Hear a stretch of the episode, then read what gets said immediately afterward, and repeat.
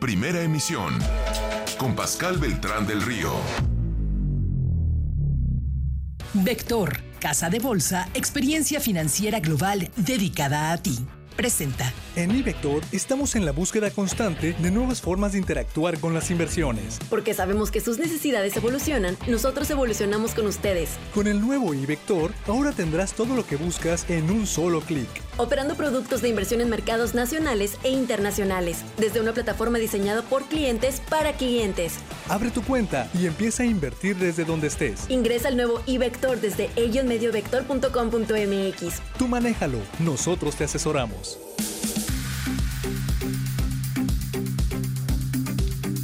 Después de su última decisión de política monetaria, que fue hace casi un mes, en el que mantuvo la tasa de interés de referencia en 11.25%, Banco de México cambió el tono de su comunicación y vamos a hablar de ello con Luis Adrián Muñiz, su director de análisis económico de Vector Casa de Bolsa. ¿Cómo estás, Luis Adrián? Gusto saludarte. Hola Pascal, buenos días. Un gusto también para mí estar contigo. ¿Cómo caracterizarías la eh, comunicación de Banco de México? Pues mira, como, como ahorita estabas comentando en la introducción, eh, desde la última edición de política monetaria el Banco Central cambió de tono.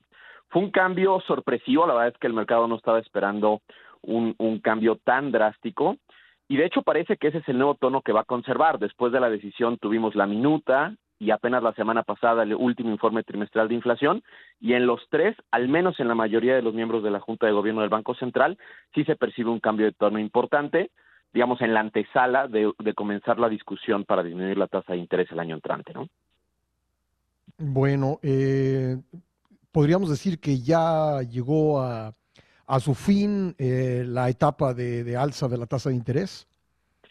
Sí, eh, sin duda, yo creo que el cambio en, la comunicación del Banco Central justamente ayudó no solamente para descartar la posibilidad de un, de un incremento de la tasa de interés, que ya parecía lejano, pero todavía persistía en algunos elementos, sino también para alinear un poco las expectativas y tratar de acotar la expectativa del mercado a que el primer recorte sea en el primer trimestre. Antes de este cambio de comunicación, había una dispersión relativamente amplia, ¿no? Había quien esperaba que hubiese un recorte en febrero, incluso quienes pensaban que estaba hasta junio, y creo que este cambio de comunicación ayuda a que el, a, que el mercado comience a anticipar el recorte durante el primer trimestre del año entrante, ¿no?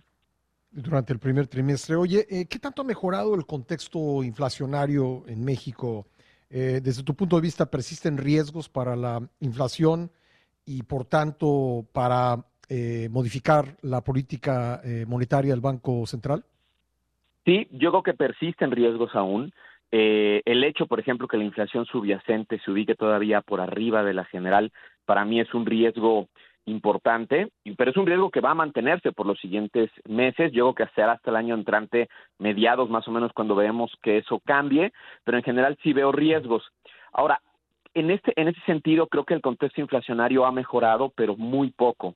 Si tú ves las trayectorias del Banco Central respecto a las que nos presentó en la última edición, la edición de septiembre, no hay cambio y en general las expectativas del mercado continúan relativamente estables a como estaban hace algunas semanas. Entonces, pareciera que en realidad el cambio en el discurso del Banco Central es justo para ayudar al mercado a anclar la expectativa del recorte, pero en mi opinión todavía hay mucho camino por recorrer en la parte inflacionaria y estaremos atentos a los datos que observemos quincena a quincena para validar este cambio eh, en la comunicación del Banco Central. ¿no?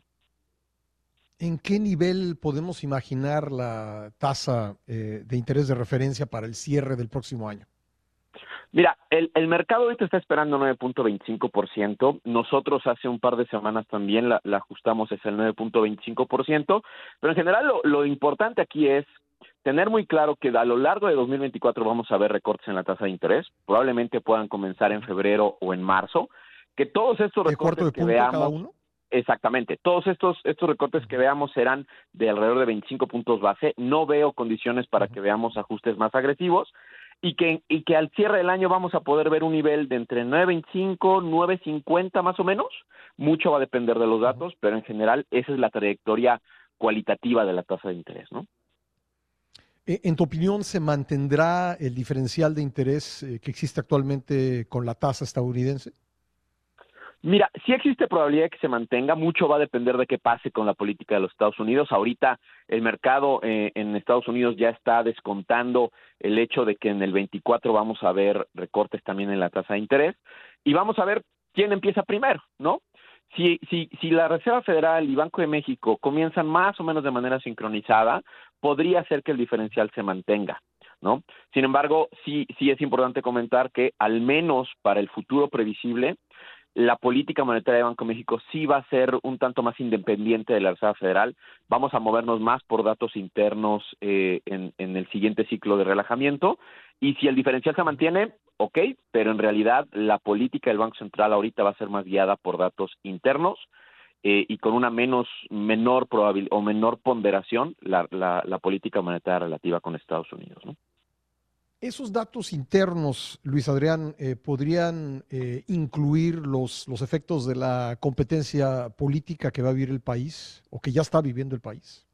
Mira, yo creo que sí será un elemento importante. Como sabes, usualmente en periodos electorales el tipo de cambio, por ejemplo, comienza a presionarse un poquito, también puede tener un poco de volatilidad. Eso es algo normal propio de las contiendas electorales. Ahorita, digamos, por las condiciones que tenemos actualmente y como están las encuestas, pareciera que está incorporado completamente por el mercado que pudiera ganar nuevamente Morena la presidencia. Y en ese sentido, el impacto que puede llegar a tener o el efecto que puede llegar a tener sobre algunas variables relevantes para la política monetaria pareciera acotado. Sin embargo, todavía falta mucho camino en términos de, de campaña y mucho dependerá de cómo vayan evolucionando las encuestas y las preferencias electorales. Con una, una ventaja grande en donde el mercado incorpore que va a ganar eh, Morena con una, una ventaja amplia, yo creo que el impacto será acotado y en ese sentido no debe haber una gran influencia sobre la política del Banco Central, pero habrá que estar atentos. ¿no? ¿Qué, recomendación general, eh, por último, le harías a quienes nos están escuchando en, materia de inversiones ante este panorama? Claro, pues mira, yo creo que la, la, primera y la más importante es que, a diferencia de lo que de lo que conocíamos hasta hace un mes, pues ya es bastante claro que la tasa de interés va a bajar en el primer trimestre de 2024. ¿No? Había, como te acabo de comentar, cierta dispersión en esos pronósticos, sin embargo, ahora parece que ya se está acotando y en ese sentido todas las estrategias que, que, incluyan o que contemplen esta disminución en el primer trimestre del 24 y las subsecuentes disminuciones a lo largo del año entrante, pues son importantes o serían interesantes de explorar. Eh, también vamos a tener una economía que está creciendo bien, y de hecho, digamos, nos sorprendió mucho a nosotros y al mercado también la revisión que hizo Banco de México a sus estimaciones de crecimiento económico para el año entrante hasta el 3%. Y en ese sentido, pareciera que la economía va a tener una mayor resiliencia y vamos a crecer más de lo que todo el mundo está esperando. Entonces, pareciera que también las estrategias que ponderen sectores como el consumo, eh, el consumo privado, el consumo discrecional básico, podría también tener eh, cierto valor. Y, bueno, pues atentos a cómo viene la economía el año entrante, que insisto, pareciera que va a crecer más de lo que esperábamos, desacelerándose, pero más de lo que estábamos esperando, y creo que por ahí también podríamos tener alguna, algunas estrategias interesantes, ¿no? Pues muy bien, Luis Adrián, te deseo un excelente inicio de semana y gracias por haber estado con nosotros. Muchas gracias a ti por la invitación. Gracias, Luis Adrián Muñiz, subdirector de análisis económico de Lector Casa de Bolsa. Vamos a una pausa, regresamos enseguida, quédese en imagen, no le cambie. ¿Cómo para qué?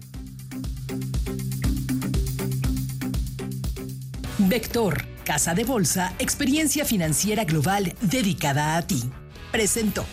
Estás escuchando Primera Emisión con Pascal Beltrán del Río. Información sólida siempre. Imagen Radio les desea una feliz Navidad.